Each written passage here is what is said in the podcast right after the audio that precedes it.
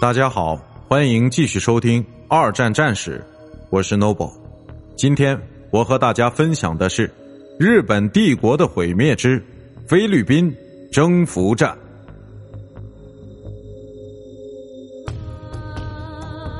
当麦克阿瑟将军于一九四二年离开菲律宾的时候，曾经发下誓言：“我会回来的。”一九四四年十月，他在登陆莱特岛之后实现了这一誓言，但是日军依然坚守着吕宋岛。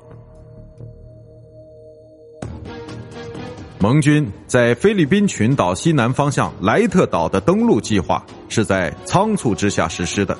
当时的航空母舰突袭似乎表明，这座岛屿或许并没有很坚不可摧的防御工事，而这被证实是一个错误的估计。